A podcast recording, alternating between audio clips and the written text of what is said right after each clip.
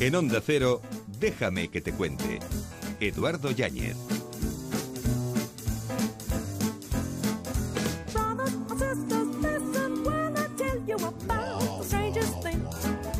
Un hombre que corre es siempre un hombre que huye. Que no te engañen sus zapatillas, su equipamiento, el pulsómetro.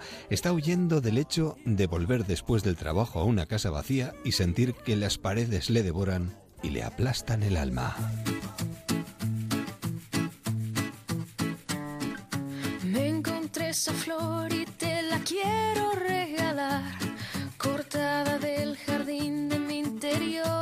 Tal amigos? Muy buenas noches y bienvenidos a esta edición de viernes de Déjame que te cuente. Empezamos corriendo, no podemos evitarlo, Bueno, enseguida lo explicamos. Hasta las once y media, diez y media en Canarias. Bienvenidos.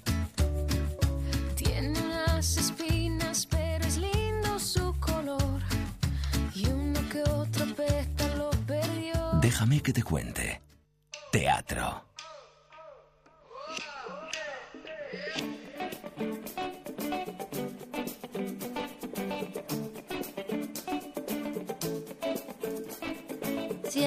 Siete horas. Bueno, vamos, vamos, vamos, que tenemos un poquito de prisa, que nuestro siguiente invitado tiene que irse al teatro y ha hecho un esfuerzo para estar antes de ir al teatro con nosotros. Goyo Jiménez, buenas Bueno, noches. Buenas noches, eh, Gabón. Te- te- tengo ahí la piragua lista para bajar por la ría hacia el Víctor Eugenia. No, está- no te- estaría bien. ¿eh? Me molaría mucho saltar por aquí de la ventana de los estudios. Eh, No, no- no cuesta nada. No, Caes en blando. Eh, como en las En películas. líquido, caes en líquido. Sabes, o sea que- siempre- sabes que en América siempre que saltas por la ventana hay o agua debajo o un camión de transporte Sí. de cosas blandas. Suele ser habitual, sí, sí. Bueno, pues nada. Eh, Goyo que eh, hace cumbres, en este caso aquí en el Teatro Victoria Eugenia, con un espectáculo que tengo unas ganas de ver, además con Z, que eso tiene también su doble, bueno, doble sentido. Tiene, tiene eh, mucho que contarnos. A ver, ya los lo digo para los que no lo sepan, a los 16 años ya creó su propia compañía teatral, ha hecho teatro grecorromano, teatro clásico, contemporáneo. Me vas a asustar a la gente, macho. Es verdad, eres una persona muy formada, con una cultura muy amplia No, y un verbo muy fluido. Sí, eso se llama facundia. Bien. Pero yo siempre lo defino con una frase que estoy harto de repetirlo, pero por- no por ello deja de ser menos cierta, y es que soy un océano de sabiduría con un dedo de profundidad. Oh, factotum. Sí, sí, es, también es otro, es latín y significa que lo haces todo. Es, es- Está bien. sí, yo, ah, de hecho, por ejemplo, Me en- gusta. En, el caso Me quiero. En el caso de espectáculo lo hago todo. O sea, si hay que poner unas músicas, si hay que hacer unas de escenografías, las diseño, eh, todo. Eh, me gusta de mi trabajo que me da la posibilidad de, de esparcir mis, mis hobbies, convertirlos en mi, en mi fu- fuente de ingresos. Lo que pasa que en tu caso esto es contraproducente para el espectáculo. Tú estás cuestionando la evolución, pero Sí. es que tú estás evolucionando para bien. Claro, eh, esa es la. Bueno, para bien, en principio para bien también. Yo te veo creciendo eh, cada año. mm, No sé, me está aquí mi mujer al lado y podría decirte lo contrario y decir, va peor. Mira que le abro el micrófono y le pregunto. No. A ver, eh, ev- ev- evidentemente uno... Yo, te- yo parto de una cosa que me da mucha autoridad, que A es ver. aprender de mi fracaso, siempre. Entonces, hay una cosa que me gusta, que es asumir mi fracaso. Y cada vez que me estampo, digo sí o yo. No, no me gusta, por ejemplo... Eso te hace crecer. Eso te hace- Claro. está muy bien. te estampas en televisión que me ha pasado Sí. y, y la gente te pregunta en las entrevistas, pero entonces que no era la- el horario, digo, no, no, no, no era yo, que no era el proyecto, no era yo no para ha ese proyecto. bien y no pasa nada, claro. Claro, entonces eh, cuando te das hostias, eh, con perdón, Sí, aprendes. a estas horas se a estas horas se puede sí, decir.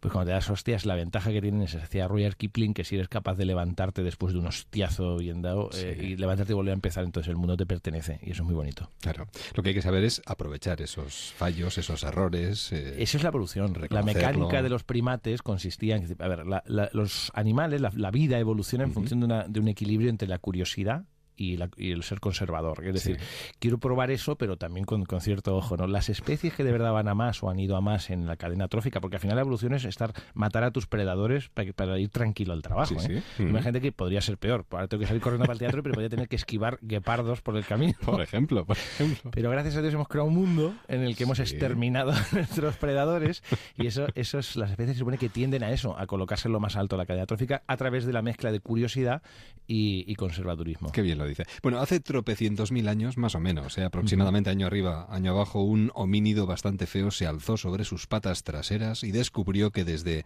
esa posición el mundo se veía de manera totalmente diferente. Ardipithecus era uno de los, Fíjate de tú. los- la- el ancestro común de monos y, y ser humano. Pero aquello produjo determinados cambios para él y para sus descendientes. Y con el paso del tiempo eh, llegó a considerarse mm, igual más de lo que debiera a sí mismo con respecto al resto de lo que le rodeaba. Claro, ponerte de pie puedes mirar por encima del hombro. Porque la, la- la desventaja, de, la, la ventaja de ponerte a dos patas, a diferencia Sí. de otros cuadrúpedos, nosotros somos unos cuadrúpedos customizados, tuneados, nos hemos levantado, pues es que, no- que- que cambiamos la posición de nuestra pelvis, entonces nacemos antes de tiempo, por ejemplo. Entonces, Por eso los seres humanos somos prematuros y se nos nota. Es decir, somos, somos todos prematuros, nacidos antes de tiempo, nos falta un golpe de horno. Pero tiene además esa soberbia de como te ves más alto que los otros animales y te ves la sensación de que puedes mirar al resto del mundo y puedes que aquella leyenda que hemos creado que el mundo nos pertenece, que podemos hacer con él lo que sí, no, es verdad.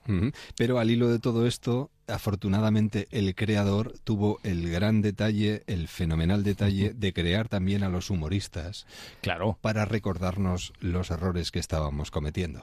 llámale creador, llámale ese equilibrio al que tiene la madre naturaleza. Te pondré el ejemplo de tiranosaurios. Tiranosaurios también en su momento estaba en lo más alto de la cadena trófica, como te decía, no tenía predadores prácticamente, ¿no? Bueno, Sí. Las bacterias y los Sí, virus. sí, eso es. pero la naturaleza tuvo el buen gusto de poner esas manos eh, ridículas para quitarle aires, porque si no Tiranosaurio se hubiese venido arriba, hubiese dicho soy la, la mar de poderoso con estas mandíbulas, esta cola, pero al verse con esas manitas con las que apenas puedes tocar un piano Fisher Price de estos de niños, de- pues claro, yo aquello es una especie de, pues la conciencia, el talón de Aquiles del ser humano, eh, que, que es el humorista, el humorista, el bufón está ahí para decirle, oye, que tampoco eres para tanto, que no dejas de ser un primate con una tecnología muy elaborada, muy evolucionada, pero esa tecnología sirve lo mismo para hacer cosas tan maravillosas como las ondas de radio que nos permiten llegar a, tus oyentes, pero también sirve para hacer los palos de selfie. No te olvides de eso. No, eh, hablando precisamente de eso, hemos evolucionado, pero para mejor o para peor, porque por ejemplo en algunas cosas evoluciona también el armamento, Claro. Evidentemente, ahora evoluciona la tecnología. Fíjate, el, el otro día Rusia inauguró sus fuerzas de combate aeroespaciales, que Sí. suena un poco fantasioso, ¿no? Sí. Eh, pero fíjate, ya estamos pensando ya en matarnos fuera. La Esto es- guerra, sí, el- la guerra interestelar, ¿no? Es Exactamente. cosa- En el momento en el que surge esta cosa y me dice, oye, hemos descubierto tal cosa, bueno, ¿qué aplicación militar tiene esto? Siempre vamos a la mala leche. Y además, eh, esto se ve es muy bonito porque hay dos especies que se nos parecen mucho. Eh, chimpancés y bonobos. Eh, de hecho, los bonobos se pensaba que eran una subespecie de los A chimpancés, mí pero lo no. de los bonobos me gusta. Claro, porque han evolucionado, fíjate, de forma absolutamente diversa. Los chimpancés eh, resuelven sus conflictos con violencia y los bonobos eh, alivian sus tensiones con sexo. Me encanta. Eso es una, eso es una Eso evolución es una bien hecha. liberación. Claro, esa es la evolución bien hecha. Nosotros hemos tendido hacia lo chimpancé. De hecho, la prueba es tan sencilla como ver una película de James Bond. Tú ves en James Bond, James Bond, que se supone que es el gusto, el refinamiento, eh, el, el mal gusto de, de James Bond es que nos ponen las escenas en las que James Bond se dedica a matar sicarios de la organización Scorpio de turno. Pero no nos ponen en las escenas en las que se calza a las, a las chicas Bond. ¿Y qué querríamos ver? Yo, como bonobo, prefiero ver la escena eh, de la chica, no matar al Claro. otro. A mí el espectáculo de la violencia me avergüenza, pero el espectáculo del sexo me hace sentirme evolucionado. Lo que pasa es que, por ejemplo, a mí hay algo que me llama mucho la atención en ese sentido. Nos cuesta o no queremos reconocer que vemos mm, espectáculos o programas de sexo en televisión. Ujú. Sí, es, Sin embargo, nos recreamos con las guerras, es que con es- las catástrofes. ¿no? y no pasa nada, ¿no? Parece que Sí. de repente lo- el esfuerzo, lo violento, o sea, ese, ese gusto por, por ejemplo, la estética de las Sí, armas, ¿no? sí, esta, sí. esta cosa de que las películas donde hay, eh, decía Tarantino, pon nazis y armas en una película y triunfarás. ¿no? Claro, eso es. Pero cuando vemos una película de afecto, eh, hay un compañero que tiene un gag que a mí me, me hace muchas es Agustín Jiménez, cuando hablaba de Clint Eastwood, decía los puentes de Madison, y dice, qué decepción. Yo la, la veía y decía, vuela un puente, coño, Clint. ¿Qué es esto, no? Deja de hablar ya y vuela un puente. O sea, eh, eso, parece que nos molesta todo lo que sea, lo que eh, ataña, al al final la, la cosa freudiana de Thanatos y Eros, el, enorme conflicto entre la destrucción y la creación, esa especie de, de programación que Dios nos ha puesto dentro para atender a una cosa y la otra, y, y el ser humano tiende más a la destrucción que a la creación, desgraciadamente. Bueno, vivimos rodeados de gilipolleces muy serias, ¿tú crees? Fíjate, solo es que poner una puñetera noticia y decir, de verdad las cosas hay que complicarlas tanto. Cuando uno eh, entiendo que para la convivencia haya que crear, por ejemplo, normas, pero las normas eh, deberían basarse en el sentido común. El problema es El menos común de los sentidos. Sí, pero el problema es que eh, las normas necesitan siempre un desarrollo. y- ayer, por ejemplo, en la cena hablaba con mi mujer de esto, eh, las costumbres. la- Esto que se ha hecho siempre así. Dices, bueno, se ha hecho siempre así Hasta que han dejado de hacerlo. hasta que se ha dejado de hacer. También se hacía así el circo romano y, y- y era lo, lo normal, ¿no? Pero Sí. de repente parece que, que se- la gente le encanta esta cosa, pero es que esto así, y, y luego desconocen el origen. Te pondré un ejemplo muy claro. Yo le pregunto a la gente, digo, oye, ¿por qué no somos judíos en un espectáculo, no? ¿Por qué Sí. no somos judíos? Eh, ¿Dónde era Jesús? Y, se hace un silencio y dicen, claro, y la- no caen, ah, pues era judío, no caen en esto, ¿no? Y hay una broma que hacía hace tiempo que decía, claro, llevamos una cruz, pero si hubiesen electrocutado a Jesús, llevaríamos una silla de madera. Quiero decir, Ya, sí, no, sí, no- claro, no claro. pensamos en este tipo de cosas. Oye. ¿y ¿por qué no somos judíos? Si Jesús era judío, eh, hizo una religión, una secta dentro Sí, del judaísmo. ¿por qué no somos? No, lo hemos ido variando, pero no reflexionamos por qué hacemos las cosas. Yo no digo que dejes de hacerlas, pero por lo menos conocer por qué haces esto. Es que aquí Claro. siempre lo hemos hecho así. Y le ponía el ejemplo de, de- de Vitoria, que decían los, los blusas. Es, me decía un blusa, es que aquí siempre digo, no, no, siempre no. Esto, relativamente la fiesta antes era sin blusas, ¿eh? Claro. Mm, Se puso Sí, de sí, sí, moda Las y- tradiciones tienen un origen, un inicio, un y- momento. Exacto, pero, pero, pero hay que saber que las cosas no son así porque están escritas en- eh, con un rayo de Zeus que lo ha mandado y lo ha escrito de aquí. No es así, ¿no? Ni siquiera la Biblia. La Biblia está escrita por hombres, no por un rayo divino. Oye, lo del mono es recurrente. Sí. Mono, Monólogo. loguista, monólogo, mono, eh, bonono, bueno, Sí. Bueno, eh, mono estéreo, la radio. mono es, eh, es, es curioso porque como lo de prima, primates. Prima- pri- es verdad, un buen, un buen test. es- es como decía, no, para los estudiantes no es lo mismo los libros de texto que de texto los libros. Exactamente. Pues o, eh, o que te de prima, bueno, es, eh, una gorra de viaje con viaje de gorra y así. y dejémoslo de las tazas de té porque acabamos hablando de té tazas. creacionismo, darwinismo y una cosa que a ti te fastidia, por ejemplo, de lo que podemos ver en televisión, de lo que se hace en este país, es que eh, se grite tanto. Porque si no se grita parece que no hacemos ni comedia, ni nos hacemos notar, ni nos hacemos escuchar. Porque el problema es que aquí se nos oye, pero no se nos escucha. Eh, estamos otra vez en esto, en las diferencias, en los matices, en las palabras. Eh, hay un libro maravilloso referente al castellano que es El dardo en la palabra de Lázaro Sí. Carreter, que tenía muchos años, que habla de que, y yo, estoy de acuerdo con eso, en que hay- cada palabra está asociada a un concepto exacto, no hay realmente sinónimos. Cada palabra tiene, eh, es- esto los alemanes no tienen, tienen una palabra para cada cosa y para cada sentimiento. Y me hace mucha gracia la diferencia en España entre oír y escuchar, como los ingleses, el to listen Sí. and to hear. Y el- en España se oye pero no se escucha, porque somos muy egoístas, muy individualistas y muy mal educados. Entonces, hay ese punto en el que se empieza a gritar para que se te escuche y el problema es que todo el mundo emplea la misma técnica y además tenemos un entrenamiento porque todos los días tienes que hacerlo en una cafetería quedamos para hablar en cafeterías en las que está encendido el molinillo de café Sí. la tragaperras Y acabas afónico. y los abuelos esos jugando al dominó pegando unas Sí. hostias encima del mármol con las fichas diciendo cosas como la caja pesicolas ¿no? Sí, es cierto. Tú, por ejemplo, quieres incidir mucho en eso, ¿no? Que el humor los tenga, porque los puede tener y los tiene. Yendo a tu espectáculo se ve. es que los matices nos harían de hecho gastar menos Ya. porque eh, por ejemplo Y entendernos mejor. tú compras un, un teléfono móvil Sí. y dices, es que puede, puedo hacer con él. Ya, pero tú sabes todo lo que puedes hacer con el teléfono móvil. No, No. haces tres, cuatro cosas. Con el cerebro pasa lo mismo. Realmente Mm. no, no explotamos todo lo que tenemos, no, no, porque no vamos a los matices. Si no disfrutas de los matices, al final, la comida, ¿no? Uno acaba disfrutando de la comida por los matices, y no, pues lo que haces es engullir. La diferencia entre comer y engullir. Bueno, Goyo va a salir corriendo. Bueno, va a salir corriendo, no. Va a salir hacia el Victoria, porque no, no se trata de que llegues sudado y ya sudarás allí la camiseta. ¿eh? La ventaja que tienes es que no y no estoy. Claro, eh, también es verdad, pero no te va a dar tiempo si estás muy cerquita. Llegará al Teatro Victoria Eugenia, ofrecerá este espectáculo. Además, eh, tienes sesiones golfas. ¿Hasta cuándo? ¿Hasta el domingo? Hasta el domingo. Está prácticamente todo vendido, ¿eh? Si yo he Si venido no me por extraña. amistad contigo, no por hacer claro. publicidad. No, no, te lo agradezco infinitamente. Además, me encanta, porque esto, eh, este, este momento de radio no sería lo mismo si no estuvieras tú. Eso ya lo sabes. Me, ha encantado la cara con la que me has mirado cuando entramos diciendo lo que me has dicho, ¿no? Es así un déjà vu de repente. Pero sí, esto lo hemos vivido antes tú y yo, Sí, ¿no? sí, sí, sí. es un, un ritual, una costumbre, una tradición. Esto siempre ha sido así. Después de actuar, ¿a correr o a nadar? Antiguamente ¿Te has traído las zapatillas? Sí, me iba Lo que pasa es que como te has traído tu... No sé. No, corremos los dos, corremos por la playita Ah, sí. y vamos saludando a la gente. Nos dicen, no pago yo, cacho. Y, y Qué yo bueno, lo qué. Sí, bien, es muy- sí. sí, la verdad es que es un sitio maravilloso para correr. O Sí. sea, un poquito cómodo de más porque es muy planito, pero, pero hay, mucho, hay mucho tráfico de gente corriendo. La verdad es que es como es el deporte de los De- pobres. demasiado. Últimamente demasiado. Demasiado runner, ¿verdad que sí? Sí, yo creo que se está convirtiendo en una especie de obsesión. Y lo que es peor, sin motivo. Bueno, correr es de cobardes y si no te persiguen de idiotas. Pues si por lo menos te persiguen ya tienes una excusa para correr, pero si no, bueno, eh, funcionamos por incentivos. ¿El tuyo? Eh, el incentivo, pues lo voy a decir y va a parecer un ñoño, pero No, mira, dilo. yo, yo lo digo en el espectáculo Venga. porque explico el origen del aplauso y creo que el aplauso es el abrazo en la distancia, el teleabrazo. No puedo, no estoy cerca, no te puedo abrazar, pero entonces como no estás cerca, no estás interrumpiendo el abrazo, con lo cual las palmas se chocan. Entonces, eh, y a mí me gusta pensar que cuando la gente te aplaude te está abrazando en la distancia y ese es mi incentivo. Goyo Jiménez es como el zorro. Va dejando la Z por todas partes. Uf, por los diferentes teatros de España. En este caso está en el Teatro Victoria Eugenia con Evolución. Y la verdad es que merece la pena evolucionar hacia el teatro para disfrutar, dejarse llevar, porque cada vez que te vemos, rejuvenecemos. Eh, en Andalucía me dijeron, en vez del zorro, me dijeron, eres como Superman. Bueno, como Superman, no está nada mal.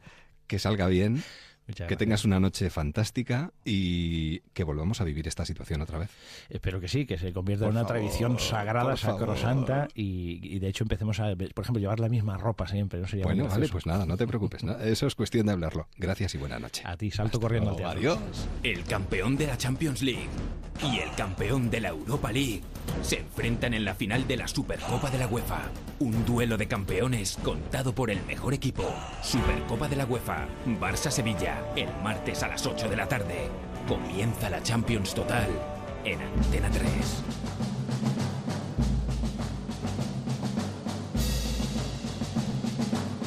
Déjame que te cuente. Tradiciones populares.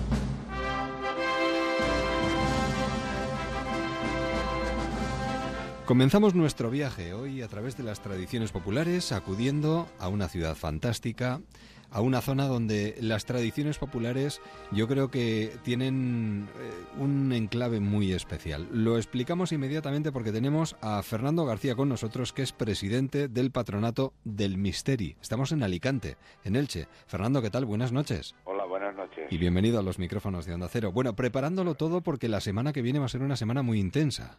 Era una semana de que es pues, de nuestra fiesta, es la festa de la Vespa, que es la festa o misterio de es para nosotros la principal señal de identidad de nuestra ciudad, junto al Palmeral de Adama. Se celebra en honor de nuestra patrona, la Virgen de Asunción, desde hace más de 500 años. Sí, arribó por mar en 1370, según dicen las crónicas, ¿eh? Sí, eh, Y de forma milagrosa. De forma milagrosa eh, dice que desembarcó en una playa licitana porque tenemos 6 o 7 kilómetros de playa y entonces ponía un letrero son para Elche, son pa- eh, en valenciano, porque hay que tener en cuenta que nuestro teatro funcionista medieval se- es un valenciano antiguo Claro. y claro, es, es el único que está autorizado a celebrarlo en el interior de una iglesia gracias a un privilegio del Papa Urbano VIII en 1632. Claro. De, decir, que de todas formas, la mayoría de los estudiosos, Fernando, te- según tengo entendido, ¿eh? Eh, hablan del siglo XV como fecha de iniciación sí, de algo tan importante como esos últimos momentos de la Virgen, como, como celebración. si nosotros decimos, en vez de decir la muerte, decimos la dormición y Do- eso es, al sí. cielo y la coronación de la Virgen. Eso es, dormición, esa es la palabra ¿no? Es que se que según los teólogos dicen, la Virgen que había estado su hijo en la tierra, en su casa, pide reunirse con él en su casa del cielo. Que tener un símil de eso y nosotros eh, aceptan el deseo de la Virgen, baja un ángel que había aceptado el deseo y reúne a todos los apóstoles de forma milagrosa y vienen de todo el mundo para estar al lado de la Virgen en su entierro. Claro. Bueno, pues todo esto al final se engloba en algo muy concreto y muy tradicional todos los años en Elche, que es el misteri, que es algo difícil de explicar. Hay, hay que verlo, ¿no? Hay que verlo en directo porque es donde se conoce y se ven las cosas. Y claro si tú las conoces y las ves eh, después hasta las quieres. Quiere decir que es nos embarga por el sentimiento por lo que representa. Para muchos es un acto religioso para muchos cristianos es un acto de fe. Pero mira es eh, el simbolismo de toda la ciudad y de todos nosotros porque hay gente que ni es creyente ni es nada y su misterio y su Virgen de la Asunción pues que es lo más principal de su vida, quiere decir que es un fenómeno ya social porque esto es atrae a todas las personas, sean confesionales o no sean, ¿comprende? Sí, sí. Ujú. Y esto es, es lo más grande que tenemos en nuestra ciudad. Yo he visto gente de fuera que se ha maravillado de, la, de Friburgo, que está en Suiza, una universidad que nos dieron la rosa de plata por haber mantenido toda la tradición.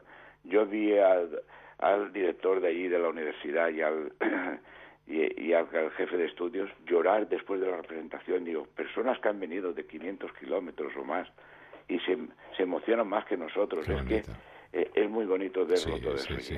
¿Y qué días eh, podemos acercarnos para ver el Misteri?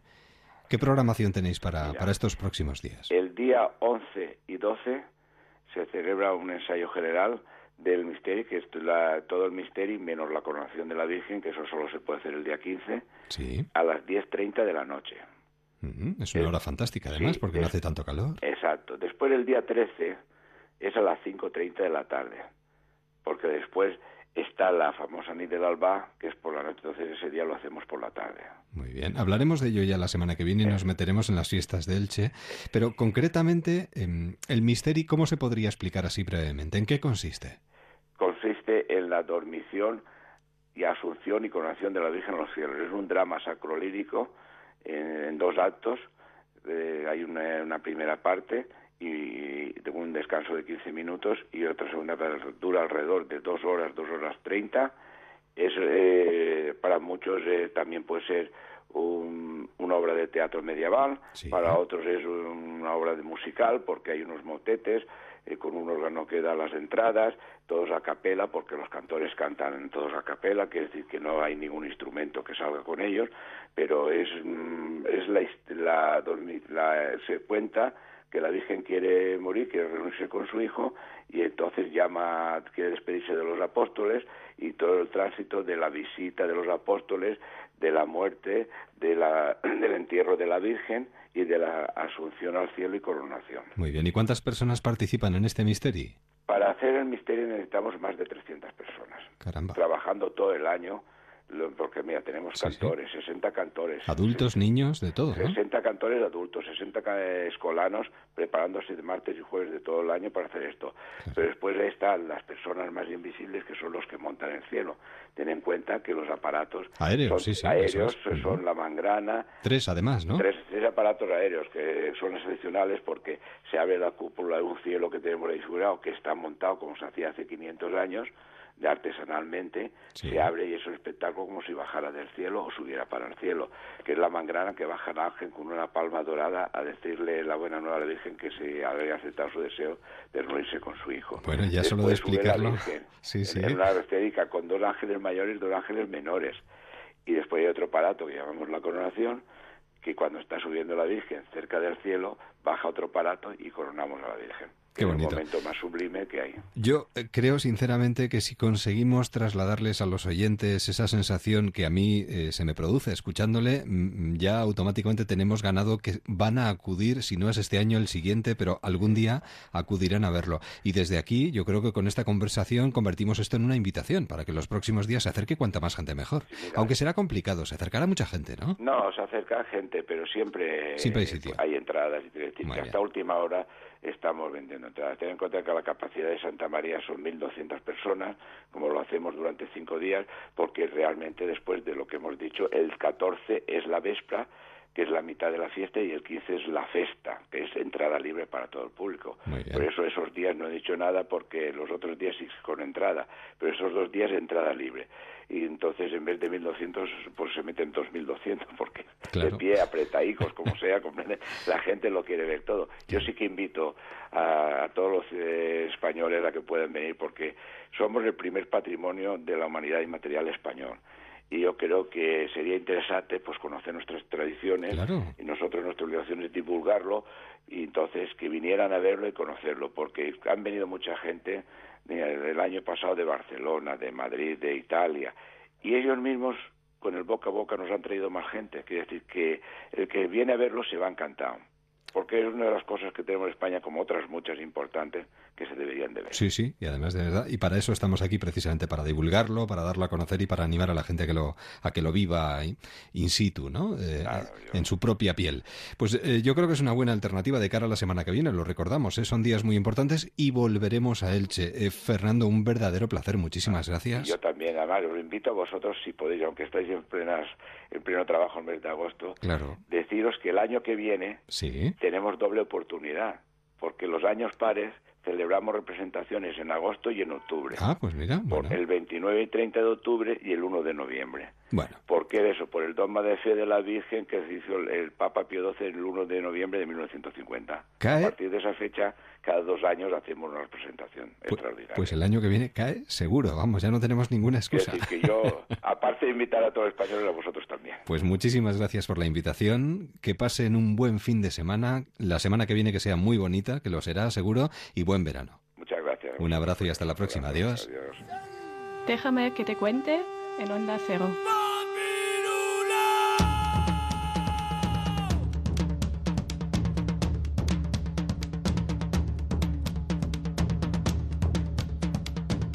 Seguimos caminando y no nos detenemos. Bueno, hoy dentro del espacio de tradiciones populares queremos acercarnos también hasta Urdax, porque mañana concretamente se celebra la octava edición del Día del Hierro y esta también es una tradición que nos encanta y nos apetece trasladar a través de los micrófonos de Onda Cero. Santiago Villarés, alcalde de Urdax, ¿qué tal? Buenas noches.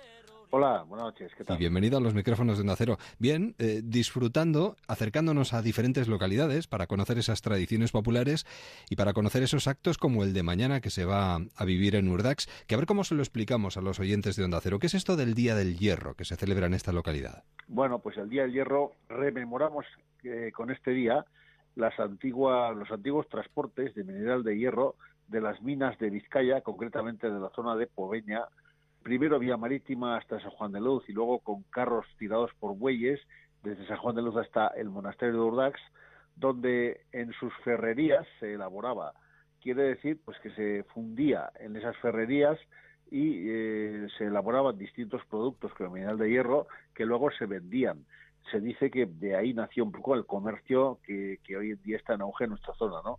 Y lo que queremos rememorar precisamente es eso, esa entrada de ese mineral de hierro en la plaza de Urdas, concretamente hasta la puerta del monasterio, pues eso, pues para recordar aquellas viejas traídas de mineral de hierro. Escenificándolo además con los ferrones, el pago de lavada los venaqueros de Plencia. Así es, eh, se rememora un poco todo aquello y se escenifica concretamente. Este mañana entrarán hacia el mediodía por la, a la plaza dos bueyes tirando un carro cargado con mineral de hierro, Sí. al que acompañarán unos chistularis y unos gaiteros y tal, y además le acompañarán esos marineros que teóricamente habrían traído el mineral de hierro desde Vizcaya hasta San Juan de Luz, y además también un- una docena más o menos de vecinos de Poveña caracterizados de bueno pues de mineros y de con los trajes típicos de época eh, pues eso pues acompañando a ese mineral de hierro que entrará en nuestra plaza y será recibido por seis monjes que salen de clausura ese día Sí. y dos ferrones que testarán el material pues para saber si es de buena calidad y se puede comprar. Es un bonito plan, ¿eh? Para un sábado día 8 de agosto como el que se presenta. Además que seguramente que con buen tiempo. Pues muchísimas gracias, Santiago, por la invitación. Que salga todo muy bien y a seguir conmemorando esa edición de esas diferentes ediciones del Día del Hierro. Gracias y buen día. Buen verano. Así será, muchas gracias. Un abrazo. Adiós. Déjame que te cuente. En Onda Cero con Eduardo Yáñez. Música.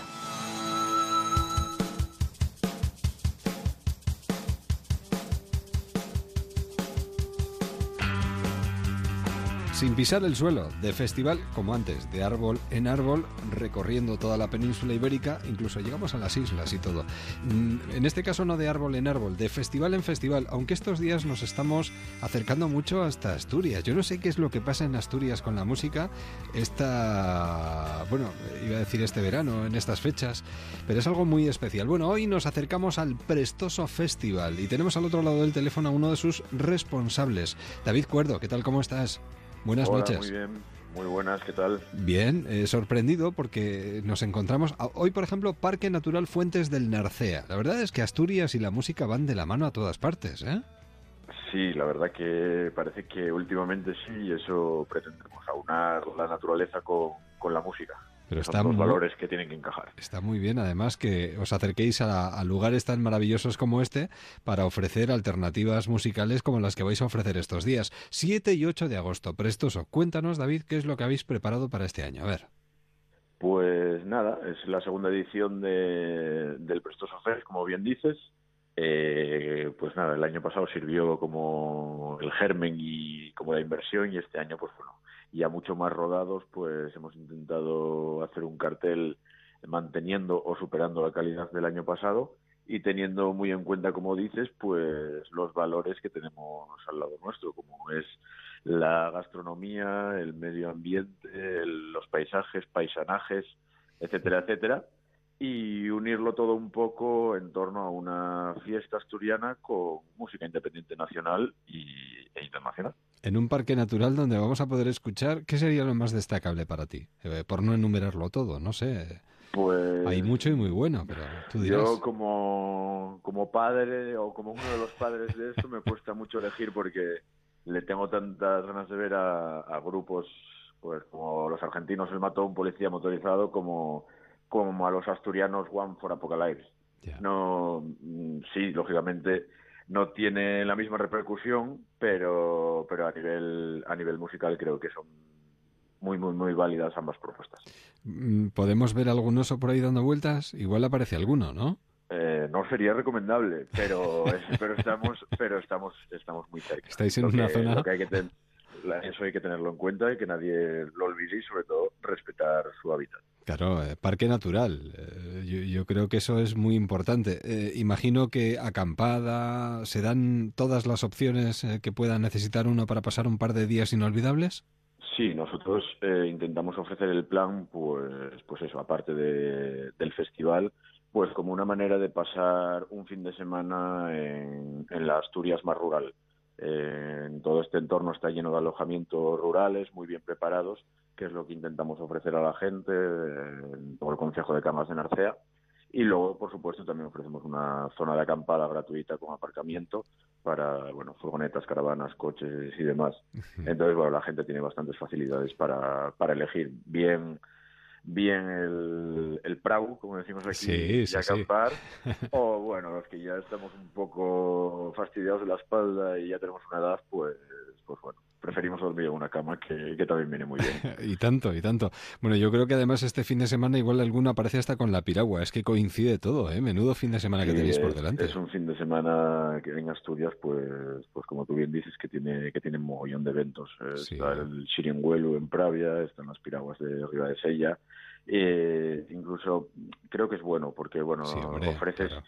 Ofreces distintos distintos planes. A nosotros ya tuvimos muchos años que nos tocó estar en Les Piragües, como tú bien dices, pero pero bueno, ya, ya tenemos una edad, entonces queremos otro tipo de planes y, y quizás pues se valora mucho bueno un plan no alejado de aglomeraciones, eh, más bien basado en la calidad que en la cantidad, no sé, comodidades, está bien. está No, no, claro que está bien. Y para que tengamos toda la información y podamos, eh, bueno, ajustar a nuestros gustos y a nuestras necesidades el acudir a este festival, prestosofest.com. Ahí está toda la información, ¿no? Sí, ahí intentamos hacer una web práctica con toda la información que necesita el, el usuario y desde, pues como comentábamos antes, desde un alojamiento hasta la venta de entradas, el cartel, etcétera, etcétera. Se acerca peligrosamente el fin de semana, en el mejor sentido de la palabra, lo digo, ¿eh? 7 y 8 de agosto, Prestoso Fest. La verdad es que merece la pena acercarse a una zona tan maravillosa como esta y sobre todo cuando se ameniza todo con una música fantástica. Que salga todo estupendamente, David, que saldrá de verdad, que os acompañe el buen tiempo y a disfrutar de Cangas del Narcea, de Asturias, de la música y de todo lo que engloba este festival. Pues os lo agradecemos un montón. Muchísimas gracias. Volveremos a charlar. Buen fin de semana. Igualmente. Hasta luego, adiós. Hasta luego.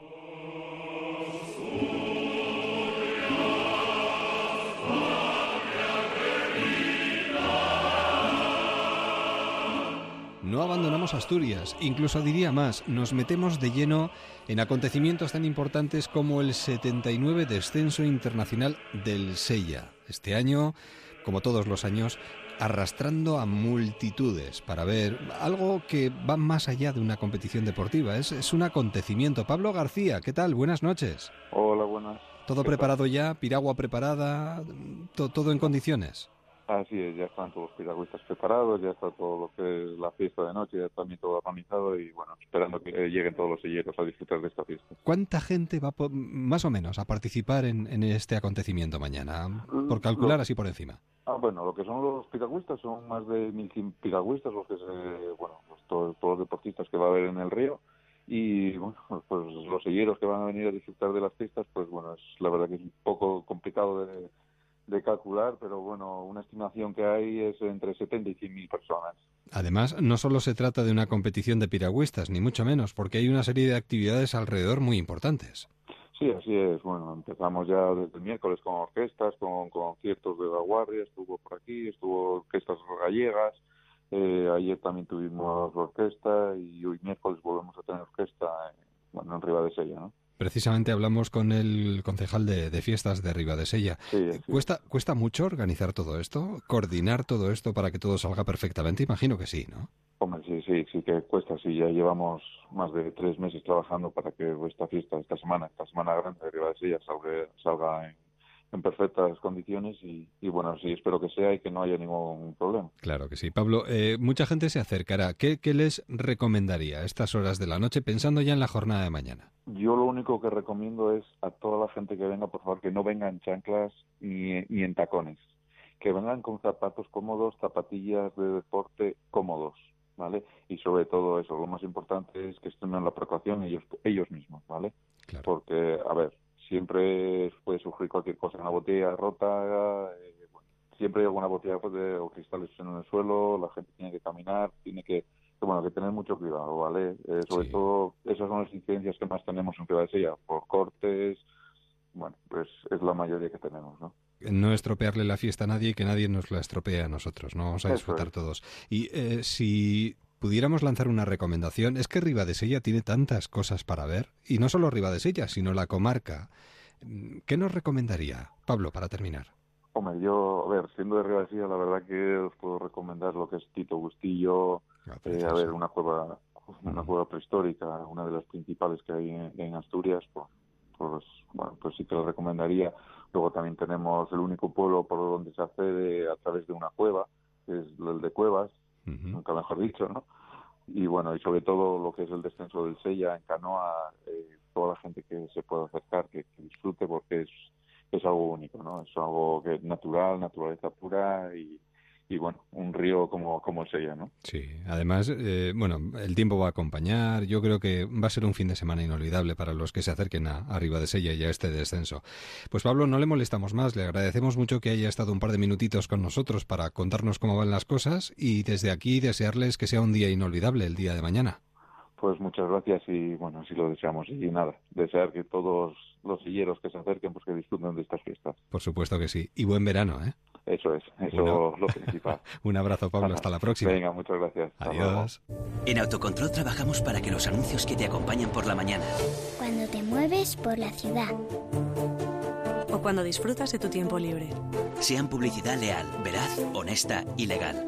Por eso, anunciantes, agencias y medios, llevamos 20 años comprometidos para que la publicidad sea responsable. Autocontrol. 10 y 42, 9 y 42 en Canarias. Pretexto con Jorge Carrero. Hay una muletilla que leemos en periódicos y revistas y es esta. Según un estudio realizado por la Universidad de... Bueno, y aquí nos encontramos con un templo del saber, por lo general estadounidense, que se sacan de la manga estudios de lo más variopintos, que rozan lo absurdo y que además no añaden nada interesante al ámbito del saber. Por ejemplo, según un estudio de la Universidad de Texas, se ha dado con las tres claves por las que un hombre se compra un coche de, lujo. Primero, demostrar su poder adquisitivo. Segundo, tener un estilo propio, personal, único. Y tercero, impresionar a las mujeres. En fin, sin comentarios, porque la memez se comenta al delatarse ella solita. Ahí va otra perla cultivada. Las mujeres consideran los abrazos como la máxima expresión de afecto.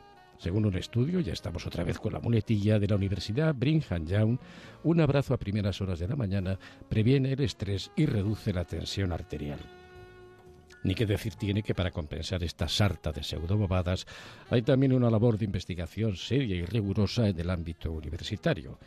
En España, muchísimos integrantes de la comunidad universitaria dedican su trabajo, por lo general muy mal remunerado, al estudio de materias que van a reportar un enorme beneficio cultural y social. Y en Estados Unidos el ámbito universitario se caracteriza también por su seriedad, eficacia y rigor en el campo de la investigación. Pero no todo debe sernos práctico ni debe tener una finalidad utilitaria. eh, ni circunscribirse tampoco al ámbito de lo material. Ya dijo alguien 43 años antes de Cristo que nada es más útil al hombre que aquellas artes que no tienen ninguna utilidad. ¿Qué tal, por ejemplo, añado yo, el hábito de la soledad, el, silencio y la inocente contemplación de las musarañas? No es ninguna tontería, créanme, ¿eh? o al menos es mucho más complicado de lo que a simple vista parece.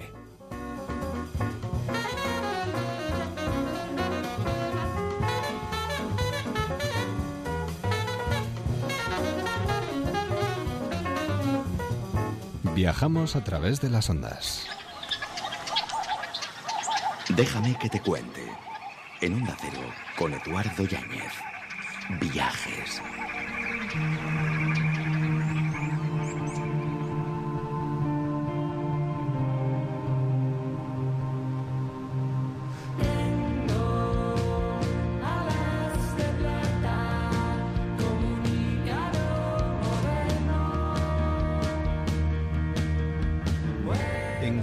Al apasionante mundo de los viajes, de la mano de Aspasia. Los viajes de Aspasia, aquí en Déjame que te cuente y en Onda Cero, en cadena con la arqueóloga y antropóloga María José Noain, a la que damos como cada día y además con todo el cariño del mundo las buenas noches. María José, ¿qué tal? Buenas noches, muy bien. Hoy, eh, bueno, eh, yo con lo de Corfú estoy todavía con esa sensación de ir algún día a ver Corfú y ese maravilloso palacio, porque seguimos allí de momento. ¿no? Seguimos allí. Sí, efectivamente.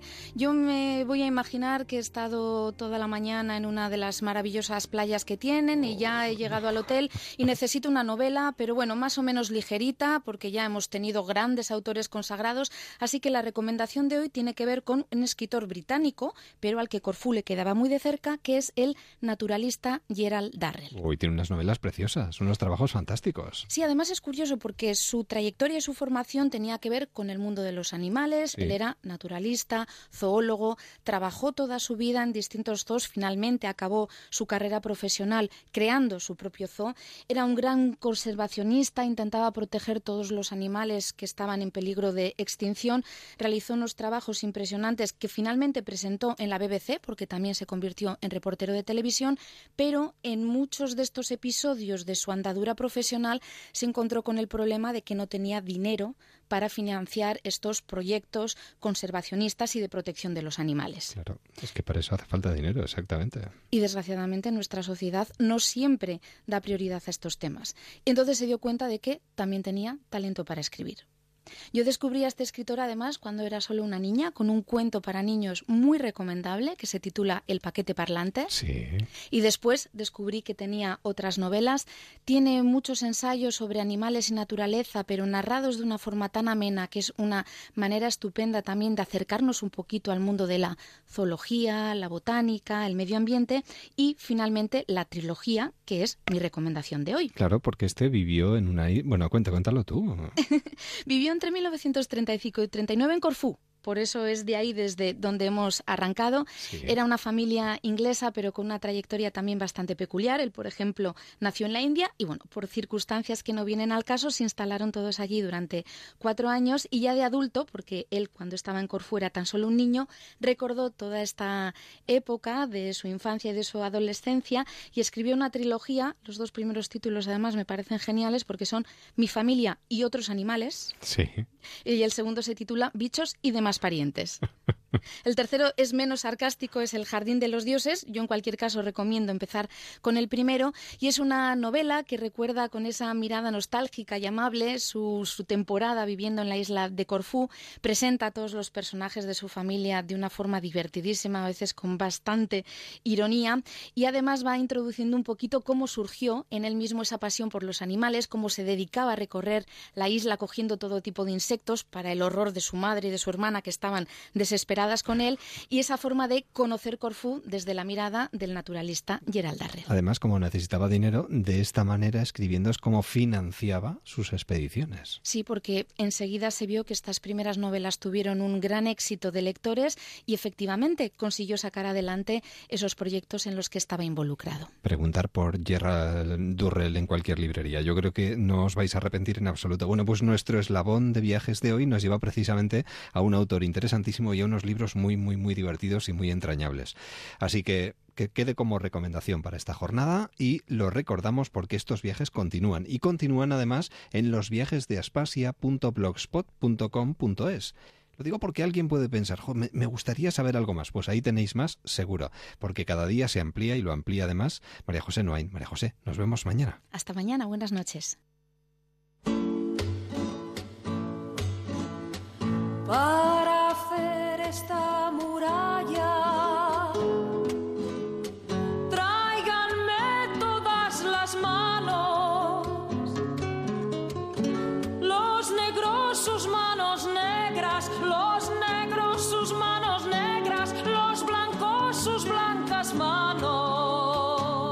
Será hasta el lunes, hombre, mañana será por ganas. Eh, Nos metemos en nuestro espacio dedicado a las exposiciones. Déjame que te cuente. Paisajes con sabor. playa hasta el monte.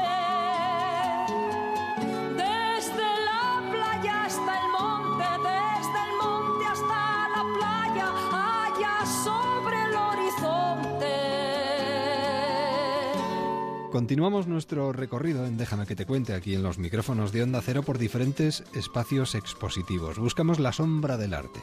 Y hoy nos vamos a acercar hasta el Instituto Valenciano de Arte Moderno, donde nos encontramos a su director al otro lado de la línea telefónica. José Miguel Cortés, buenas noches. Hola, buenas noches. gracias por acompañarnos. Gracias a vosotros. nosotros estamos con curiosidad por saber lo que encierra el IBAM para este verano, porque estoy viendo, por ejemplo, cosas tan interesantes como el hecho de ver lo que los artistas han reflejado en un momento determinado contra el franquismo. Es, una de las múltiples opciones, ¿no? Pero, ¿qué, qué encierra el IBAM este verano? Cuéntenos. Pues yo creo que el Iván tiene para este verano preparadas o está realizando un conjunto de exposiciones verdaderamente magníficas, ¿no? Cada una diversas. Como muy bien dices, hay una exposición que yo creo que muy importante, que es la de colectivos artísticos valencianos durante el franquismo. Aquí lo que se trata es de recordar y plantear cómo durante los años mediados de los años 60 hasta finales de los años 70, durante unos 16 años, la ciudad de Valencia fue si se me permite decirlo, casi así como la capital española de la cultura. ¿Por qué?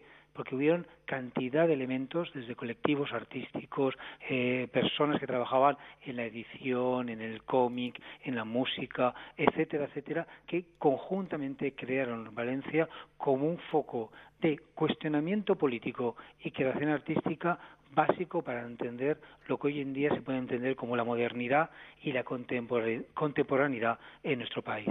Decir, ahí estaba el equipo crónica, el equipo realidad, antes del arte, mm, mm, se creaban editoriales fantásticas, se ponían en marcha proyectos culturales, centros de arte, etcétera, etcétera, que hicieron de Valencia esto que estaba planteando. Pero Bueno. paralelamente a esta exposición, si me lo permite, yo Sí, quisiera también supuesto, claro. plantearos algunas que yo creo que son fundamentales. Es decir, como- Con nombre propio, además, como la de Ana Peters. por ejemplo, Ana de Peters, sí, porque habla, por ejemplo, de la mujer que fue abanderada, así, fundamental, como en los años 60, muy relacionado con la anterior exposición, estaba planteando una crítica, estaba cuestionando los roles, el papel que la mujer asignaba a la sociedad franquista y como una, una visión realmente rupturista de aquellas cuestiones. U otro aspecto fundamental es no olvidar que IBAM posiblemente tenga una de las mejores colecciones de arte moderno de este país y tenemos una exposición que se llama Construyendo Nuevos Mundos, Ujú. las vanguardias históricas en la colección del IBAM, que son más de mil piezas, donde se hace un repaso fundamental del arte entre el año cua- 14, 1914 y 1945, con una presencia muy importante, no solo de esculturas, pinturas, fotografía, sino también del cine y también de un elemento que por primera vez se incorpora en este país como un aspecto artístico fundamental, que es el diseño industrial. Bueno, Tenemos diseño industrial de la Bauhaus a estos años que fueron eh, realmente significativos para entender qué era la vida cotidiana en aquellos momentos, ¿no? Claro. Eh, hablando de nombres propios, hay otro que también me parece subrayable, que es el de Francés Ruiz. Pues sí, porque hay unos aspectos que el IBAM en esta nueva etapa que inició hace un poco menos de un año está intentando plantear. Es decir, como sabéis, el IBAM recoge eh, tanto su colección como su programación artística el arte del último siglo. Entonces, combinamos arte de las vanguardias históricas de inicios del siglo XX con lenguajes más contemporáneos. Y en este caso concreto es Francés Ruiz, que está haciendo un trabajo, ha hecho un trabajo fundamental, un proyecto específico que solamente se puede ver en el IBAM. Decir, un trabajo específico para el IBAM y en vinculación directa con la ciudad de Valencia, con la cultura de la ciudad de Valencia. ¿no? Entonces son dos salas conectadas por una escalera con un trabajo específico que ni se ha visto antes ni se podrá ver luego, ¿no? Porque aquí se inició y aquí acaba, ¿no? Qué o sea bonito. que esta, esta idea de, de- de mostrar o de combinar lenguajes artísticos modernos y contemporáneos, desde la pintura hasta la performance, etcétera, etcétera, es esta idea de que el IBAM pretende dar, ¿no? Y luego yo no quiero olvidarme, en este tránsito de una a otra exposición nos encontramos precisamente en una galería, la G1, en tránsito, que también es algo que podemos subrayar. Claro, es que realmente yo creo que, bueno, este es un homenaje a este deseo de entender la vida, de entender el arte como un movimiento permanente, como un aspecto fluido. Es decir, en el arte, creo yo, y en la creación artística, no caben, a mi modo de ver, eh, todos los, los aspectos estancos, las ideas cerradas, las cuestiones eh, limitadas claramente. Yo creo que al contrario, si hay algo que se caracteriza a la creación artística y especialmente la creación contemporánea, es esto que de, de, como dicen los ingleses, pushing the borders, empujar las fronteras, llevar más allá los límites, ¿no? Y um, a posibilitar a los espectadores y espectadoras experiencias que hagan que tanto nuestros sentimientos como nuestro conocimiento se amplíe, vaya más allá. Y esto es lo que oferta el IBAM para este verano, ¿no? Bueno, yo creo que tenemos mucho donde elegir y mucho que ver, sinceramente, en el Instituto Valencia de Art Modern, que ahí está y que se convierte en una de nuestras alternativas en esta edición de Déjame que te cuente. Y nadie mejor que su director, además, para lanzarnos estas opciones. José Miguel, ha sido un verdadero placer. Muchísimas gracias. Gracias a vosotros, siempre ha sido un placer para mí también. Y nos daremos una vuelta este verano por ahí, ¿eh? A ver si es verdad. Un abrazo, adiós. Un abrazo igualmente. Publipunto.com, telefonía, hogar, belleza, automóvil, regalos, cosas curiosas, todo está aquí. Más de 25.000 ideas para comprar desde casa. Publipunto.com.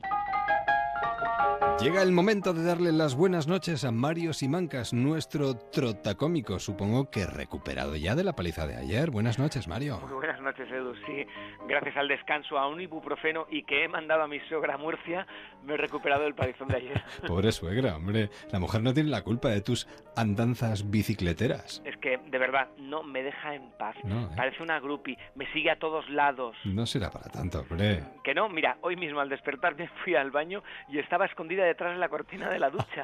O sea, no veas el susto que me ha dado. La excusa que ha puesto es que no se fía de que levantara la taza del váter. Oye, me tiene hartito. Igual es tu fan incondicional. Igual no. Si montó un club de fans con sus amigas y se ha tatuado en el brazo, yo soy la suegra del trotacómico. Seguro que hay artistas con fans mucho peores. También es verdad, oye, no lo dudes. Escucha, mira, Diego Aguirre, de 22 años y oriundo de la provincia de Entre Ríos, Argentina, publicó un anuncio en el cual ofrecía su casa a cambio de una foto con su ídolo máximo, Justin Bieber. Por favor. Ponía, me llamo Diego Aguirre y tengo 22 años y soy fanático de Justin Bieber y mi sueño es conocerlo en persona y sacarme una foto con él. Por eso decido cambiar mi casa a cambio de tener la oportunidad de sacarme una foto con el que es mi sueño. Por favor. Mi casa tiene un baño, dos habitaciones, un living, un patio grande con un algarrobo centenario y un terreno. Hasta el momento no ha obtenido ninguna respuesta a su desesperado pedido, pero oye, que nunca se sabe. ¿eh? Me deja sin palabras, de verdad, ¿eh? Oye, es que hay gente que busca sentirse identificado con sus ídolos Sí, sí. hasta enfermar. Totalmente. A lo largo de la historia ha habido casos que ponen los pelos de punta, oye, desde el asesinato, el asesino de John Lennon, pasando por la muerte de Selena a balazos a manos de la presidenta de un club de fans, o el acosador de Madonna, que se escapó de un hospital psiquiátrico porque Sí. quería casarse con ella. O sea, Ujú. espero que mi suegra no quiera casarse conmigo. Pero si tu suegra es muy simpática. Sí, mira, si tuviera que elegir entre mi suegra y una pila, escojo la pila, porque al menos la pila tiene un lado positivo. oye. y que sepas que quiero a mi suegra de igual forma que a Bob Esponja, ¿eh? En una piña debajo del mar. Pasa un buen fin de... Pobre suegra. Pasa un buen fin de semana con tu suegra inclusive, que ahora sabemos que te adora. Sí, Edu, mi suegra va a la India y la adoran también, ¿eh? Bueno, yo también la adoro. Para mí es, oh, Oh, diosa, diosa. oh, diosa, oh, diosa. Buenas noches. Buenas noches. Buen fin de semana. ¿Cómo era aquella letra? la- la- la- na- na- na- na- no, na- no, no, eso empieza en fa. Déjame, déjame que, yo te, que yo te diga. No, no, no, no, no. Va- por ahí. Déjame empieza. Déjame que, yo te. No, no, no. Déjame, Alba, déjame te lo- seguro. Déjame deja que, que te lo plantee. Déjame que te lo que te lo explique. Déjame, Déjame- déjame que te lo cuente. Déjame que te lo Déjame que te lo cuente. Era esa, Era esa, era qué bonito, ¿eh? Es una canción preciosa. Lo que vamos a hacer ahora es dejar a nuestros compañeros de los servicios informativos que nos cuenten qué es lo que está ocurriendo a nuestro alrededor. Y después de las noticias volvemos. Salseamos. Será enseguida. Hasta ahora. Me querrías que la luna, las estrellas me darías.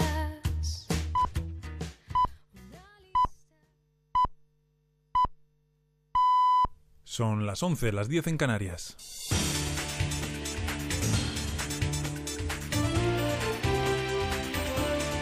Noticias en Onda Cero. Buenas noches. Mariano Rajoy se ha mostrado dispuesto a reformar la Constitución durante la próxima legislatura. El presidente del Gobierno se ha referido a la posible reforma de la Carta Magna durante su comparecencia ante los periodistas después de entrevistarse con el rey Felipe VI en el Palacio de Marivente, en Mallorca. Rajoy ha asegurado, eso sí, que la reforma deberá hacerse con el mayor consenso posible y ha recalcado que en ningún caso debe relacionarse una posible modificación de la Constitución con el desafío catalán. Creo que una cosa es lo que los independentistas catalanes digan y otra cosa es eh, la reforma de la Constitución española. Es decir, eh, no se van a quedar contentos los independentistas catalanes con la reforma de la Constitución española eh, que se puede hacer en las Cortes porque lo que quieren ellos es la liquidación de la soberanía nacional. Y es evidente que ni mi partido, y espero que otros muchos partidos, pues estén dispuestos a liquidar la unidad nacional y la soberanía. Rajoy ha estado reunido durante una hora y media con el rey Felipe VI en un encuentro en el que han hablado del paro, de los presupuestos generales del Estado y de la crisis migratoria que se vive en Europa. Y es que, según ha explicado hoy ACNUR, en lo que va de año han llegado más de 225.000 personas a Europa a través del Mediterráneo. Asegura que la mayoría son refugiados y que más de la mitad, 124.000, han llegado a Grecia. El responsable de ACNUR en Europa, Vincent Couchetel, considera vergonzosa la situación de los refugiados en el país heleno se está mostrando incapaz, dice, de prestarles la asistencia más básica. Es totalmente inadecuado en términos de agua, en términos de higiene y en términos de asistencia alimentaria. En la mayoría de las islas no hay capacidad de recepción. La gente está durmiendo en parques, en las calles, en lugares que no han sido designados por las autoridades locales. Hay un caos total en las islas griegas.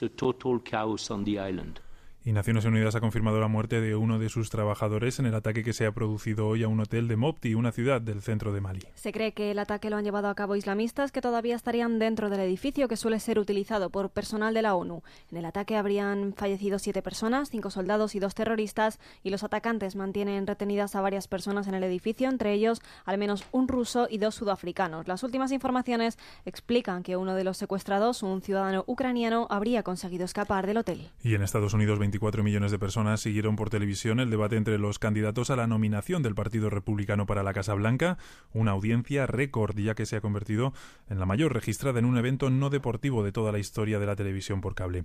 El debate tuvo como principal protagonista al magnate Donald Trump, quien no descartó concurrir como independiente a las elecciones en caso de que no sea nombrado candidato. No puedo decir que tenga que respetar a la persona que gana si no soy yo. Si gano y voy en la cabeza por una pequeña diferencia, eso es lo que quiero hacer. Puedo hacer la promesa perfectamente. Si soy el nominado, prometo que no me presentaré como un candidato independiente. Pero como lo estoy haciendo con todos, estoy hablando mucho de la ventaja. Queremos ganar, ganaremos, pero yo quiero ganar como un republicano. Y en Brasil, la policía ha detenido a dos personas acusadas de asesinar a un locutor radiofónico mientras transmitía su programa en una radio de Camocim, al nordeste del país. El periodista había recibido amenazas de muerte por las denuncias de corrupción que hacía contra los políticos locales. Y en un momento los deportes. Buenas noches. El número premiado en el sorteo del cuponazo celebrado hoy ha sido 62.255 62255. Número de serie el 31 031. Este número ha obtenido un premio de 9 millones de euros. 12 millones si se ha jugado al cuponazo XL y 15 millones al XXL. Puedes consultar el resto de los números premiados en juegos11.es. Mañana tienes una nueva oportunidad con el sueldazo del fin de semana. Buenas noches. Y recuerda, con los sorteos de la 11, la ilusión se cumple. Información deportiva con Ignacio Paramio. Día de renovaciones en la Premier League que comienza mañana. José Mourinho ha, ampliado su contrato con el Chelsea hasta 2019, mientras que Manuel Pellegrini ha hecho lo propio con el Manchester City hasta 2017. En el Barcelona, representantes del club catalán se han reunido con la UEFA de cara a evitar futuras sanciones sobre la exhibición de esteladas en competiciones europeas. Además, el Valencia ha conocido que su rival en la previa de la Champions League será el Mónaco francés, mientras que el Athletic Club deberá medirse al Cilina eslovaco en la Europa League. Y en este momento se están jugando varios partidos amistosos. Por ahora, Tenerife 1, Eibar 1, Marítimo 1, Las Palmas 2 y Recreativo de Huelva 1, Betis 1 en los Mundiales de Natación de Kazán. Jessica Val se ha hecho con el bronce en los 200 metros braza y en los entrenamientos libres del Gran Premio de Indianápolis de motociclismo, Jorge Lorenzo marcó el mejor tiempo en MotoGP, Efren Vázquez en Moto 2 y Tito Rabat en Moto 3. Es todo, más noticias en Onda Cero a partir de las once y media, las diez y media en Canarias, en La Brújula con María Hernández. Los fines de semana son para descansar y cuidarse. Por eso en Onda Cero, el doctor Bartolomé Beltrán habla de salud. Ya saben ustedes la gran afición que tenemos en este espacio a promover el ejercicio físico, porque es el único medicamento que lo podemos dar sin Cuando receta. nosotros eh, tenemos un niño con dolor abdominal crónico, ¿cuáles son los diagnósticos más frecuentes que tienen ustedes? Los dolores abdominales ¿Qué es funcionan. la urticaria crónica? Sí, la urticaria crónica es una enfermedad poco conocida. Ya sabemos que la salud es lo que importa, nos preocupa a todos, pero si quiere un buen consejo, escuche en buenas manos. El programa de salud de Onda Cero. Ahora, sábados y domingos desde las 4 de la tarde. Te mereces esta radio. Onda Cero, tu radio.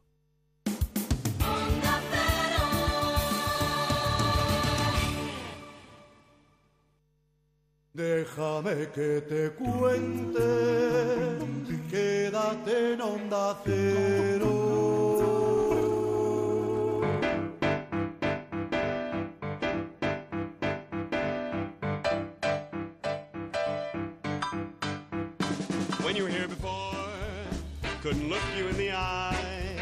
Y después de las noticias, lo tenemos todo. Lo te- es viernes, ganas de pasárnoslo bien, de salsear, de disfrutar, de compartir. Xavier de la Maza, buenas noches. Buenas noches. Salsero, mayor Sí. del reino. Aquí estamos, o sea, tú dices feliz, pero ¿Por qué la hemos- semana venido? termina Eh, cuando lo que nos gusta es siempre continuar. pero Continuar, bueno, pero bueno, también es verdad ¿eh? que ya la semana llega a su fin, la semana laboral. Sí, sí, Vamos pues- a dar tregua. Claro, ahora empieza la semana grande, además, fiestas y... A ver si el tiempo acompaña. Esperemos que sí. Bueno, salseros, hoy es viernes. Hoy es viernes, viernes igual a María Blanco, igual a verano 2015, igual a... Clave, contraseña. Eh, perdón, María, buenas noches. Buenas noches. La primera contraseña es esa. Buenas noches. Bien, dada la primera contraseña, la antena y los micrófonos son tuyos. La palabra mágica de hoy es tiempo. ¡Wow!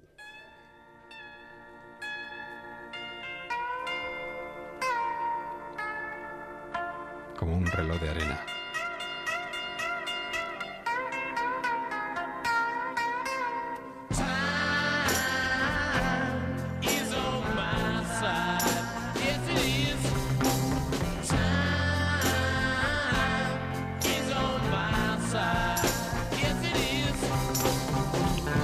Y fíjate que va dedicado a don Xavier de la Maza, que estaba diciendo, a ver si el tiempo acompaña. Bueno, pues este O tiempo que del el- que vamos a hablar hoy es distinto, pero el tiempo os va a acompañar en la semana grande, no, enorme, de que tenéis por delante.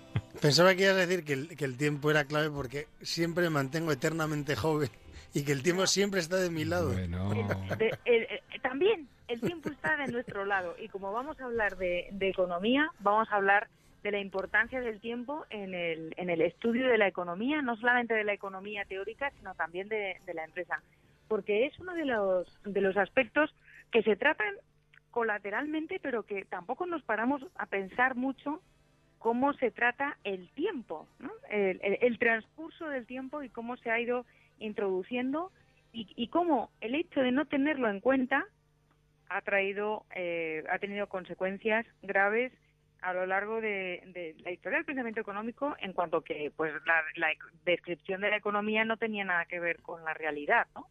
Por ejemplo, la percepción del tiempo, no tanto el tiempo real, sino la percepción del tiempo en cada persona es lo que en el fondo determina que uno decida consumir o ahorrar. Porque en realidad el ahorro es consumo diferido, es decir, tú ahorras para consumir después, a menos que seas un roñoso y quieras acumular. Especie, parte de la especie humana no desdeñable en cuota mm, sobre el globo terráqueo.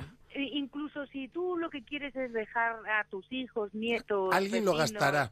o tal, alguien lo gastará. Entonces, es un gasto diferido. Entonces, si tú tienes una, una, una percepción del tiempo muy a corto plazo y eres muy adolescente mental y quieres todo aquí, ahora y ya, entonces tenderás más a consumir, tendrás una propensión a consumir mayor que si eres más conservador y ves las cosas más a largo plazo y eres capaz de ahorrar en vez de consumir hoy eh, o, o voy a, a ahorrar hoy para invertir y poder gastar dentro de unos años o para que quienes gasten sean las futuras generaciones, eh, etcétera. ¿no? Y eso, María, no lo ha tenido, el pensamiento económico no lo ha tenido en cuenta.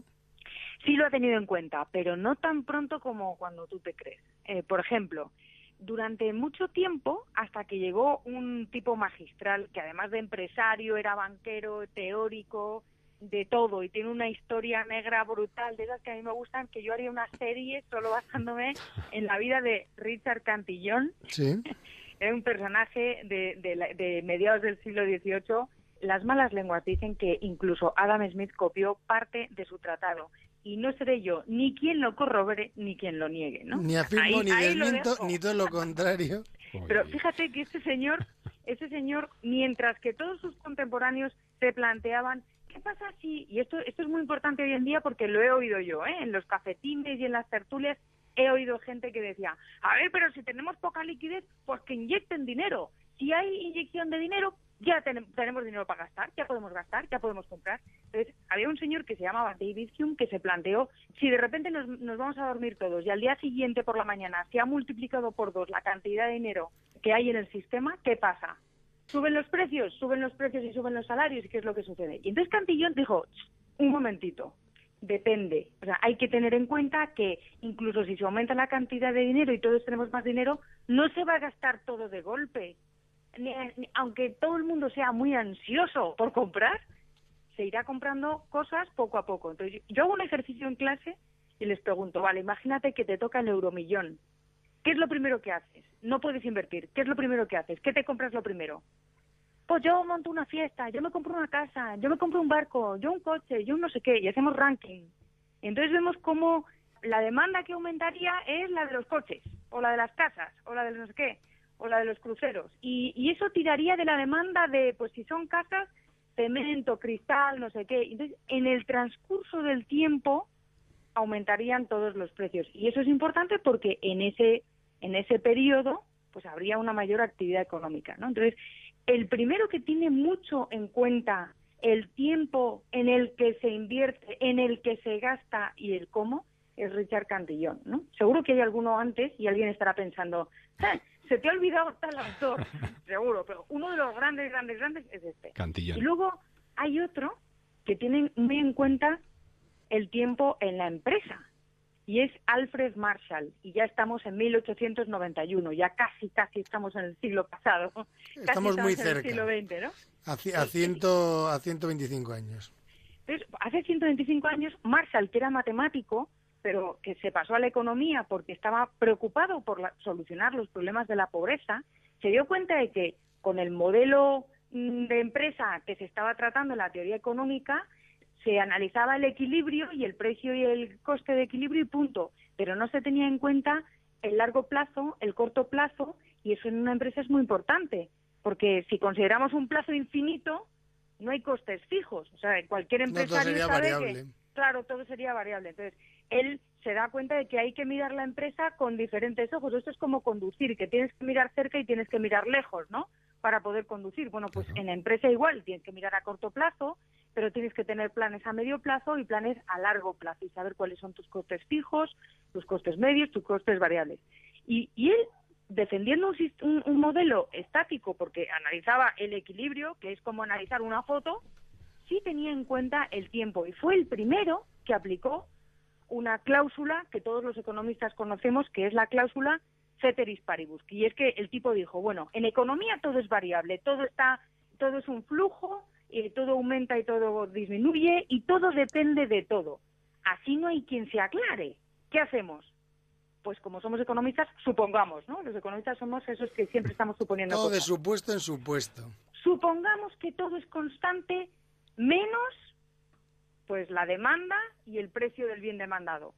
¿Cómo se relacionan esas dos variables? Pues supongamos que todo es constante menos el coste y el precio del factor. Eh, supongamos que, y así, ¿no? Entonces, él fue analizando eh, equilibrios parciales utilizando todos los recursos de que la matemática de entonces disponía, pero sí siendo muy consciente de la importancia del tiempo en la empresa e introdujo estas, estas variables. No me digáis que no es importante. Y luego hay un punto que es muy actual y que está relacionado con la crisis que hemos padecido y con la recesión y con todo lo que nos ha pasado que ya podíamos aprender. Y es lo que se conoce como descalce de plazos. ¿Qué es un descalce de plazos?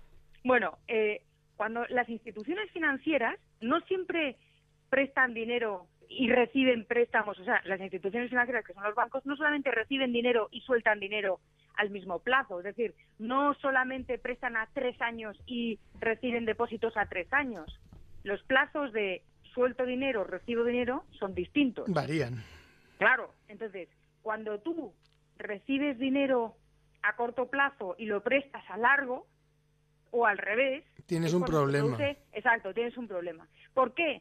Porque, o sea, si el dinero que prestas te lo van a devolver a largo plazo, pero tus deudas las tienes a corto, te vas a quedar sin pasta, macho. Eso es, en el, en el refranero popular es quita y no pon y se fastidiará acaba el montón. montón. Matemática pura, Eh, sí. Sí, pues eso es lo que ha pasado en muchas ocasiones, que las instituciones financieras han concedido préstamos eh, que iban a ser devueltos a muy largo plazo, que son los hipotecarios, y se han endeudado a corto plazo, porque han tenido necesidad de financiarse, como las hipotecas no eran devueltas, necesitaban financiación y se iban al mercado de cortos, es decir, donde se donde se toma prestado y se devuelve en el mismo día o en dos días y tal, y no podían devolver. Cuando el problema lo tenían a largo. y entonces se ha producido un descalce de plazos. Fíjate lo importante que es el tiempo y la que te puedes liar si no tienes en cuenta los tiempos en, en economía. Además, de verdad, fíjate que se nos va el tiempo, pero se Ya nos va a ir, se nos va a ir como más nos gusta. Diciendo aquello de volver.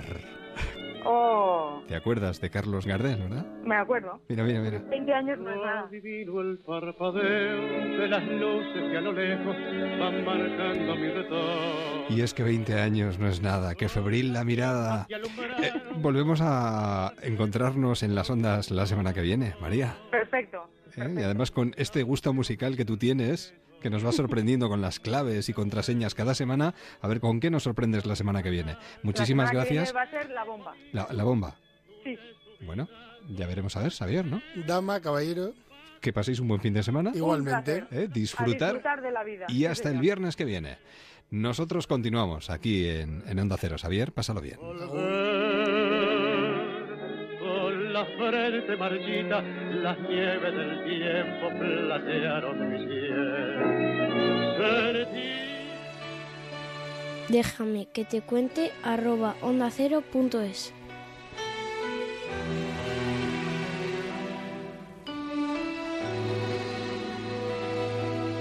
Perdóname si pido más de lo que puedo dar.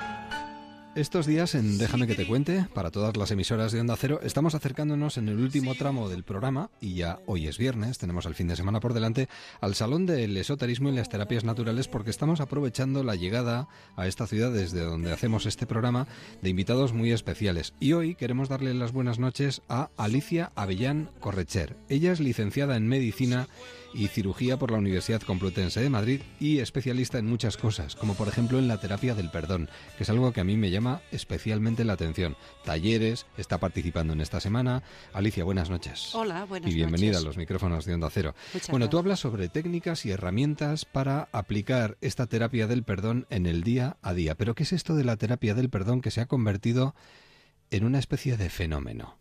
Es una terapia, es una técnica Sí. hawaiana Ujú. que es- tiene un nombre raro, pero lo único raro ¿Se- serás de esta decirlo? técnica es eh, el nombre. Lo Sí. demás es muy simple y muy sencillo. Es el Hoponopono. Hoponopono. Sí, Vale. es una técnica, una filosofía de vida más bien, porque viene de Hawái, que tiene otra forma de ver eh, las cosas. Y mm, la descubrí por casualidad, mm, por una situación mía, bueno, Personal, eh, que sí. necesitaba pues un cierto equilibrio, necesitaba centrarme. Sí. Y mm, como tampoco creo que la casualidad Lo- lo di- exista, lo dices- vino Lo dices con boca pequeña, pero yo creo que necesitamos Vino. centrarnos todos. ¿eh? Pero Bueno. bueno, Alicia, Yo creo que sí, pero en ese momento mm, mi vida no Ya, era ya, ya. una balsa. Bien. Y descubrí que efectivamente tenía que trabajar desde dentro en vez de buscar culpas de lo que me estaba pasando a mí fuera O soluciones fuera. o sí. soluciones fuera. Entonces eh, empecé a darme cuenta, efectivamente, de que había eh, eh, emociones en mí retenidas, bloqueadas, que me estaban haciendo mm, tener una actitud que me llevaba como una especie de reflejo me volvía a traer lo que yo estaba mandando.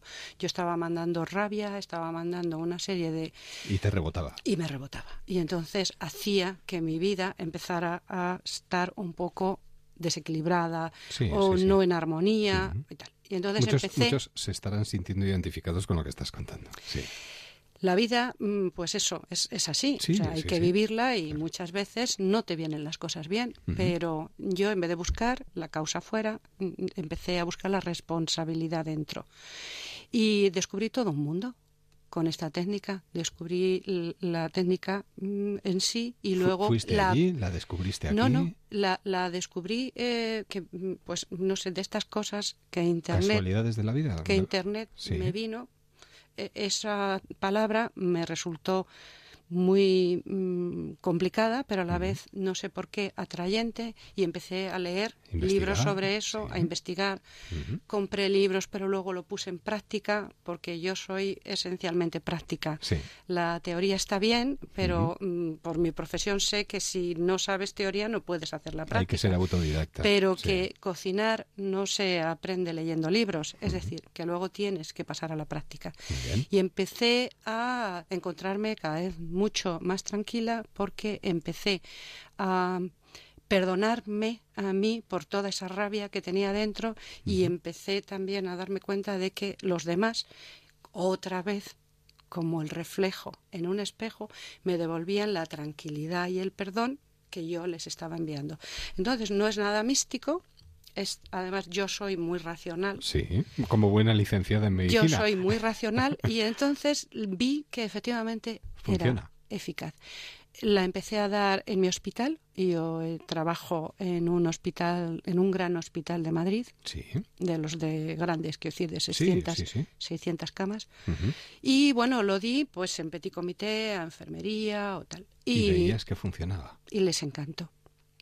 Y a partir de ahí me empezaron a llamar de más sitios. Sí. Me empezaron a llamar pues de otros grupos y luego personas que me conocen me han pedido que vaya a Las Palmas de Gran Canaria a, da- a decir eh, pues Con- a todas una estas conferencia, cosas, a hacer hacer conferencias y talleres. Sí. He estado en Granada, en San Sebastián también he estado ya, este es el tercer año. Sí. Y bueno, aparte de más cosas de las que yo hablo, el origen emocional de la enfermedad, hablo pues mm, de la autoestima.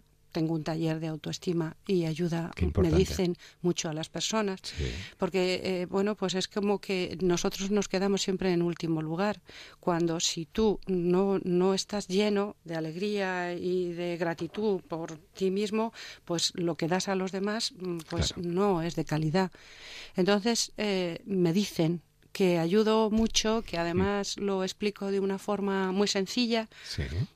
Y doy mucha bibliografía porque a mis talleres a veces vienen también personas eh, de mi propia profesión que son que escépticos sí, sí. y les doy eh, pues todo el material, que material como para que investiguen. Muy bien. ¿Y en qué consiste esta terapia del perdón? Consiste en eh, liberar memorias de dolor, de sufrimiento, de rabia. Expulsar todo lo malo que llevamos dentro. Exacto sanarlo en ti. Es, mm, vamos a ver, eh, lo que la psicología transpersonal de Carl Jung llama sombra. Todo aquello que te resulta doloroso o fuerte, ya sea de adulto o desde la infancia, lo vas dejando ahí eh, como aparcado en una mochila y efectivamente eh, al no verlo o al no querer verlo parece que es como que no existe. Pero cuando se te presenta una situación similar en la vida de adulto, sale todo. Eso sale como, como disparado. Y entonces te hace tener reacciones que muchas veces no sabes ni de dónde vienen. Y es porque hay ahí mucha situación antigua, retenida, que está marcando tu vida mucho más de lo que tú crees. O sea, lo, lo, malo, cuanto más fuera, mejor. Siempre siempre. Lo que pasa es que hay que sacarlo a pequeñas dosis. Ya, claro. Porque es como el veneno. a ver, a pequeñas dosis cura o te inmuniza. Sí, sí. Pero a grandes dosis mm, puede ser muy peligroso. Claro. Claro. Entonces es muy, muy importante que uno sea valiente y empiece a, sacar todo eso que eh, mm, probablemente no conozca, pero sepa que lo tiene ahí pero probablemente para muchos sea más fácil culpar a los demás que culparse a uno mismo, ¿no? Claro, esa es la diferencia. Y eso es lo que yo quiero hacerle ver a la gente, a las personas que vienen, que, que no hay que buscar culpables fuera, sino hacerse responsable 100% de lo que ocurre en tu vida, porque lo estás viendo por tus ojos. Y yo tengo mi realidad, que es la que veo por mis ojos, y tú tienes la tuya, o otras personas tienen la suya que es la que ven por sus ojos. Alicia, no hay mayor ciego que el que no quiere ver. ¿eh? Claro. Es que es más cómodo. Mucho más cómodo.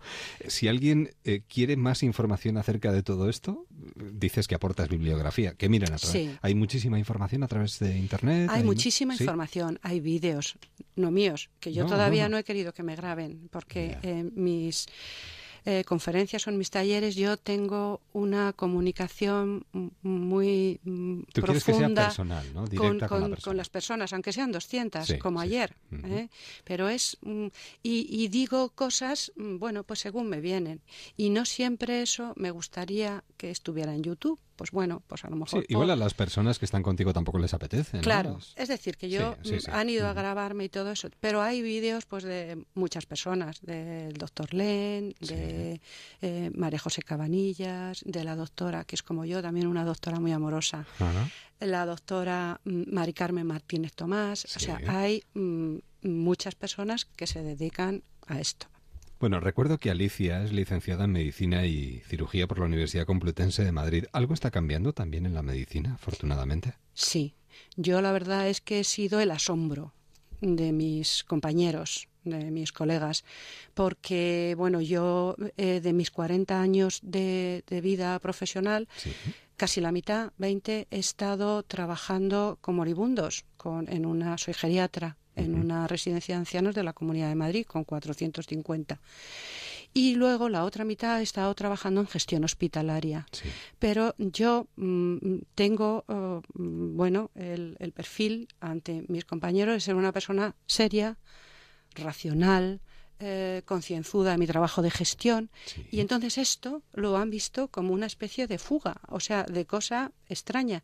Pero cuando me han ido a escuchar han visto que lo hago con el mismo rigor que puedo hacer un plan de gestión o un tratamiento para una persona pues que necesite pues paliativos o lo que necesite. De todas formas, a veces encuadramos demasiado las profesiones, ¿no? O, o quizás encorsetamos demasiado las cosas y pensamos que todo tiene que ser de una determinada manera y a veces perdemos la oportunidad de que esas profesiones lleguen mucho más allá, ¿no? Sí, yo creo, fíjate, que por masa crítica o como lo quieras llamar, cada vez hay más gente que le da menos pudor sacar la creatividad, esa creatividad o esa intuición que te hace mm, pues trabajar con el otro hemisferio, no con el lógico y racional. Y se ven casos pues de ingenieros o de arquitectos que de repente pues dejan su profesión y se marchan a la alpujarra a pintar o a hacer cerámica. Es decir, que mm, deciden sacar también esa parte, que es la que te enriquece como persona. Alicia, que es un placer. Eh, bueno, lo comentábamos antes de empezar, se nos iba a quedar corto el tiempo. Eh, taller de Oponopono, en este caso ya se ha realizado en, en, la semana o en el Salón de las Terapias Naturales y del Esoterismo de San Sebastián, pero la verdad es que era una visita que no podíamos dejar escapar. Un verdadero placer, Alicia. Para mí también. A, a ver si volvemos a coincidir. De todas formas, ¿estás hasta el domingo aquí en San Sebastián? Estoy hasta el domingo. Si alguien quiere que se acerque y pregunte por ti. Eso es. ¿Eh? Yo estoy hasta el domingo por la mañana, pues porque a la tarde sale mi tren. Que se den una, una, vueltita por aquí y seguro que volveremos a coincidir, estoy convencido. Seguro, el año que viene, fijo. Pues volvemos a, volvemos a encontrarnos. Gracias y, y buen verano. Ha sido un placer para ti también. Buen fin de semana y buen verano. Gracias. Si alguna vez preguntas el por qué, sabré decirte la razón. Así llegamos a las once y media, diez y media en Canarias. Llega la brújula, llega la información, fin de semana por delante. Feliz fin de semana y hasta el lunes. Si alguna vez maldicen nuestro amor.